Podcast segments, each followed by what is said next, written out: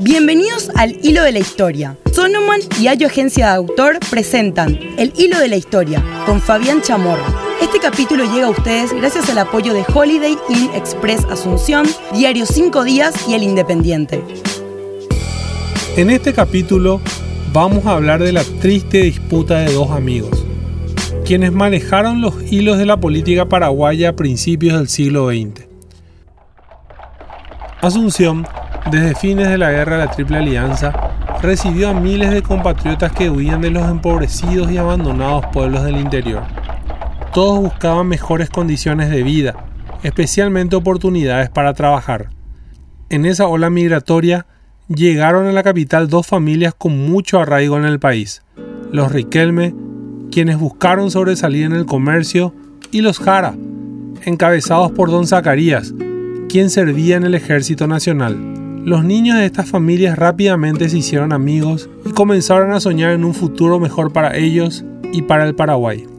A principios de la década de 1890, Adolfo Riquelme y Albino Jara comenzaron a compartir un humilde inquilinato en el centro de Asunción.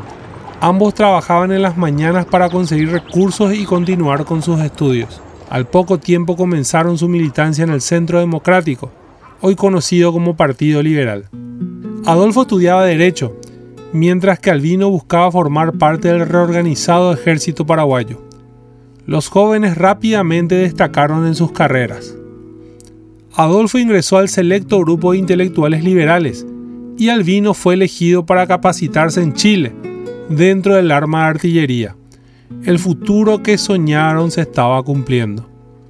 Cuando llegó la Revolución Liberal de 1904, los dos jóvenes estuvieron en los puestos de decisión sin embargo, el carácter de ambos salió a relucir.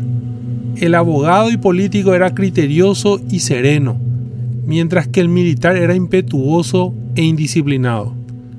Riquelme formó parte de los comités de negociación y Jara tomó el mando de unidades de combate.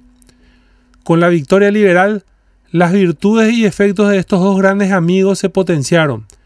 Desde 1908, los dos comenzaron a convertir puestos de ministros. Esos bisoños soñadores lo habían logrado. De vivir en una pobre pieza, pagando apenas las cuentas del hogar, habían llegado a los principales cargos del gobierno. Pero las amistades también pasan por sus tempestades, y a veces estas son devastadoras.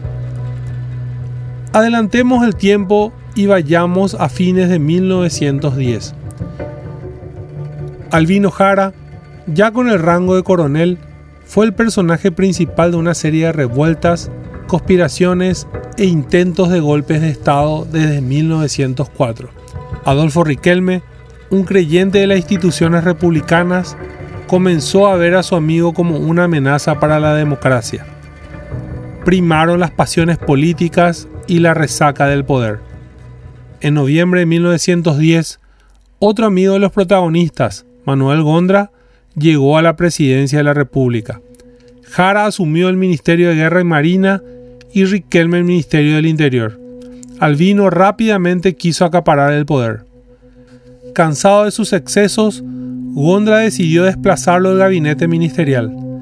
El 15 de enero de 1911, el mandatario firmó un decreto que nombró a Jara como embajador en varios países europeos. Riquelme se preparó para reprimir cualquier alzamiento del coronel. Lastimosamente para su misión, el entonces comandante de la policía, don Mario Usher, se pasó al lado de Jara. El 17 de enero, el belicoso coronel se sublevó. Gondra renunció. El Congreso Nacional, presionado por las armas, nombró presidente provisional al coronel Albino Jara. En un ambiente de inestabilidad y mucha crispación política, la mayoría de los liberales abrazó la causa de Gondra y se reagrupó alrededor de Adolfo Riquelme. Varios hombres del ejército se sumaron. Riquelme tenía un objetivo, tomar nuevamente el poder y restituir en la presidencia a Manuel Gondra. En febrero de 1911, dos grandes unidades militares se sublevaron. El plan era marchar sobre Asunción sin dar tiempo a Jara para organizarse. Sin embargo, la información se filtró y el coronel convocó a la Guardia Nacional. El 6 de marzo de 1911 empezaron los combates en Caí Puente, hoy distrito de Coronel Bogado. La superioridad numérica de las tropas del gobierno fue determinante. Los revolucionarios terminaron huyendo. Riquelme, ante la apremiante situación, abrió un nuevo frente de combate al norte de Asunción. Jara en persona se puso al frente del ejército para combatir a su amigo. El 17 de marzo de 1911, en Rosario, departamento de San Pedro, empezó la gran ofensiva de Jara sobre las fuerzas rebeldes. Los combates fueron cruentos. Las fuerzas del gobierno prevalecieron. En el acto fueron fusilados los pocos prisioneros tomados. Solo faltaba ocupar el pueblo de Rosario, donde acampaba Riquelme con un pequeño destacamento. Otro avance combinado conquistó sin inconvenientes la posición. El líder de la revolución intentó huir por el río Paraguay pero fue capturado y puesto en reclusión en la torre de la iglesia local. En horas de la tarde de aquel 17 de marzo, Riquelme fue descendido de la torre y entregado a un sargento. Un pelotón lo fusiló por la espalda sin más trámites. Sus restos fueron enterrados en el mismo lugar. A la noche, personas desconocidas desenterraron el cadáver y lo lanzaron al río. Hasta la fecha no sabemos qué ocurrió realmente, pues Jara no dio aquella orden. Luego del asesinato de Riquelme, el gobierno de Jara fue duramente atacado por varios sectores dentro y fuera del país. Paraguay quedó sumido en el terror. Meses después, en julio de 1911, el coronel fue destituido por sus propios camaradas.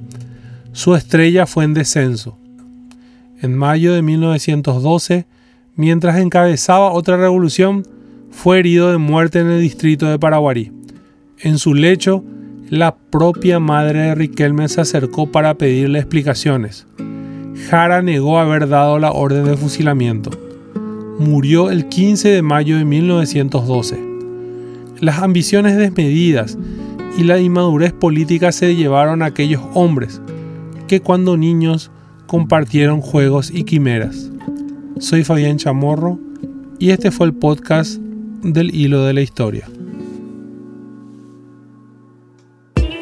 Este podcast llegó a ustedes gracias al apoyo de Holiday Inn Express Asunción, Diario 5 Días y El Independiente. Para imágenes de apoyo, seguimos en nuestras redes sociales, Instagram arroba chamorro y en Twitter arroba fabián-1932. El hilo de la historia es un producto de Sonoman y Ayo Agencia de Autor. Si te gustó, compartí el podcast con tus amigos. Los esperamos en el próximo capítulo.